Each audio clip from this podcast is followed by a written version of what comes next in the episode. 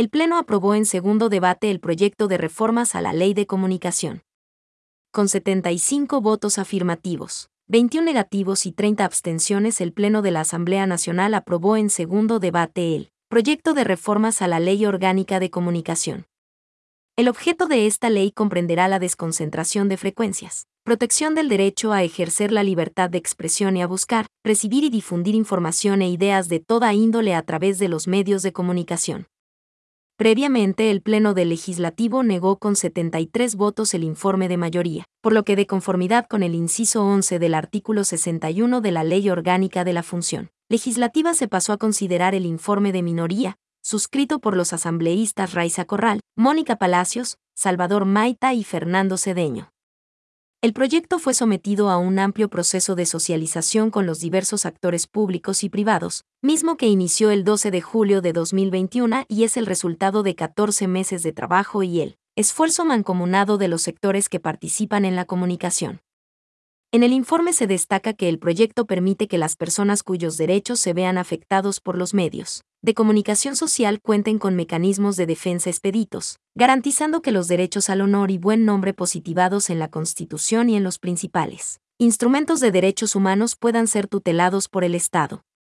El proyecto permite que las empresas de comunicación social desarrollen sus actividades económicas cumpliendo los estándares previstos en los principios rectores sobre las empresas y los derechos humanos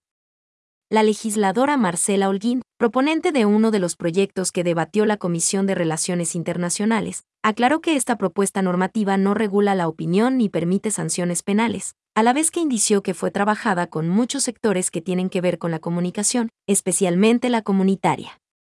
Es un proyecto trabajado con la gente, para la gente, subrayó. Entre tanto, el asambleísta Salvador Maita, al mocionar la aprobación del informe de minoría, aseveró que con ello se pretende evitar el monopolio del espectro radioeléctrico y garantizar una comunicación democrática y plural.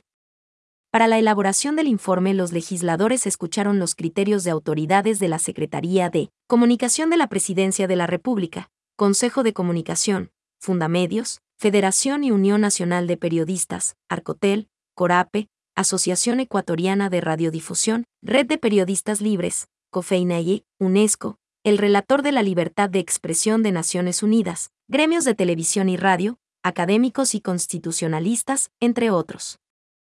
Además, la Comisión de Relaciones Internacionales realizó siete mesas técnicas en las que debatieron las propuestas. El proyecto será remitido en los próximos días a la Presidencia de la República para que la sanción u objeción, en el plazo de 30 días, conforme lo establecen la Constitución y la Ley Orgánica de la Función Legislativa,